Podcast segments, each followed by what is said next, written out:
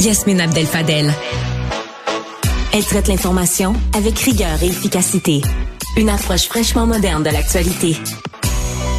Stéphanie, euh, moi j'ai appris quelque chose ce matin. Toi, je, sais pas, pensais que la fessée était illégale au Canada. J'ai Oui. appris qu'elle était légale encore. Dans quelle année on vit?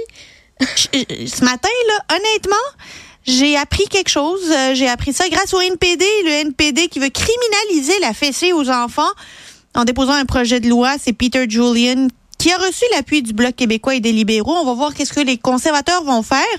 Mais d'ici là, euh, parlons-en avec Julie Caillot, euh, directrice de l'Observatoire des Tout-Petits. Bonjour, Madame Caillot. Bonjour, Madame Abdel Fadel. criminaliser la fessée, euh, finalement, est-ce qu'on est en train de défoncer une porte ouverte? Là? Je sais pas qui donne encore la fessée à ses enfants. On peut se demander effectivement en quelle année on est euh, au Canada. Il faut savoir quand même qu'au Québec, la disposition qui permet la punition corporelle, euh, elle a été euh, rayée du Code civil en 1994. Donc, euh, ça fait quand même euh, une coupe d'années, mais c'est vrai qu'au Canada, la punition corporelle est toujours encadrée par le code criminel et euh, la loi ne considère pas la punition corporelle comme de la maltraitance si elle est infligée à un enfant qui a plus de deux ans, si on juge que c'est une, une force raisonnable, c'est à définir, et si la fessée n'est pas donnée sous le coup de la colère ou de la frustration. Fait qu'il faut être calme Euh, avant de la donner. une fessée calme semble euh, légale en effet euh, de ce point de vue-là. Il y a quand même la Commission des droits de la personne et des droits de la jeunesse au Québec et la Coalition canadienne des droits des enfants qui ont pris position contre toute forme de violence à l'endroit des enfants et ça, ça inclut les punitions corporelles. Et euh, c'est vraiment important cette prise de position parce que la fessée, ça a des conséquences euh, chez les enfants et en particulier chez les tout petits. Ben, parlons-en. Les conséquences de la fessée, c'est quoi? Parce que, tu sais, on entend parler nos parents puis nos grands-parents puis qui nous disent, ben, tu sais quoi, moi, j'en ai mangé une, une bonne quand j'ai fait euh, telle bêtise et telle bêtise. Ils ont pas l'air particulièrement traumatisés ou particulièrement euh, euh, touchés ou frappés par euh, le- le- la fessée ou les fessées Ouais. qu'ils ont mangées? Ben, effectivement, il y a des personnes qui vivent très bien après avoir traversé ces épisodes-là dans leur vie. Puis il y en a d'autres chez qui ça va laisser des traces, puis des traces euh, sévères. Euh, en fait, les enfants qui sont soumis aux fessées dès l'âge de deux ans sont deux fois plus à risque que les autres de développer des problèmes émotionnels et des problèmes de comportement à l'âge de quatre ans. Ça, c'est c'est la recherche qui nous montre qui nous montre ça. Et surtout, ce qu'on sait, c'est qu'il y a un risque d'escalade de la punition corporelle, de la fessée, à la violence physique sévère. Ça, ces risques-là sont élevés. Euh, les chercheurs ont montré que les enfants qui sont soumis à des punitions corporelles sont de 2 à 10 fois plus à risque de subir de la violence physique sévère, même euh, chez les tout petits. Nous, euh, à l'Observatoire des tout petits, on s'intéresse aux 0-5 ans. Et donc ça, ce sont des statistiques qui s'appliquent également aux enfants en bas âge. Je vais vous poser une question qui va vraiment paraître bizarre, mais comme je sais pas comment la formuler autrement. Là.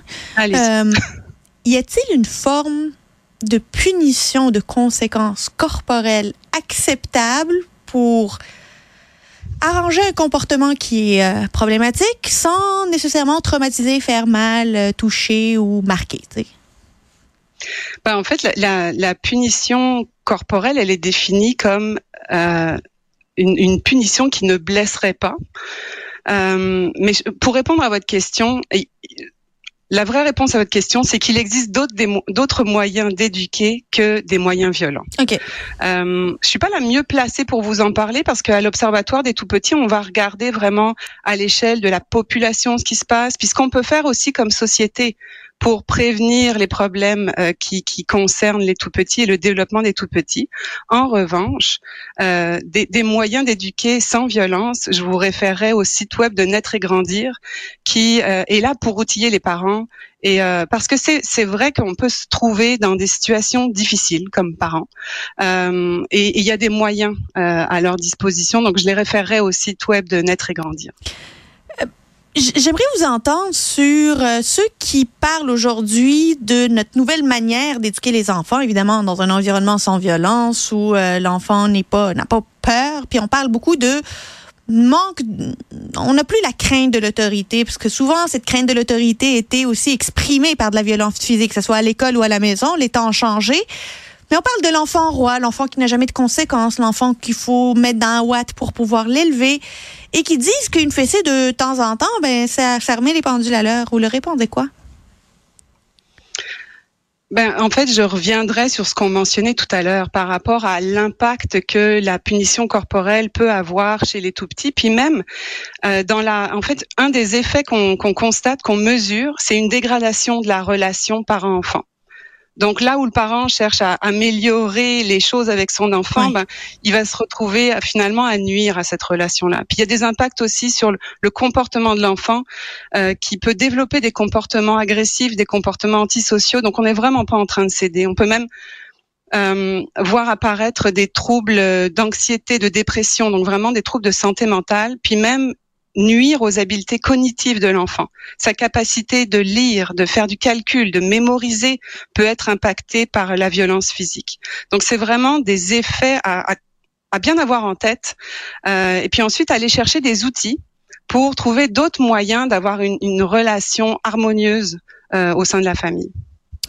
C'est sûr que euh, la violence, c'est la violence, c'est la violence. Il n'y a pas de petite violence et de grande violence lorsqu'il s'agit de nos tout petits et qu'il y a des manières maintenant alternatives de pouvoir éduquer, de faire grandir les enfants dans l'harmonie, dans la sérénité et leur donner la meilleure chance de réussite.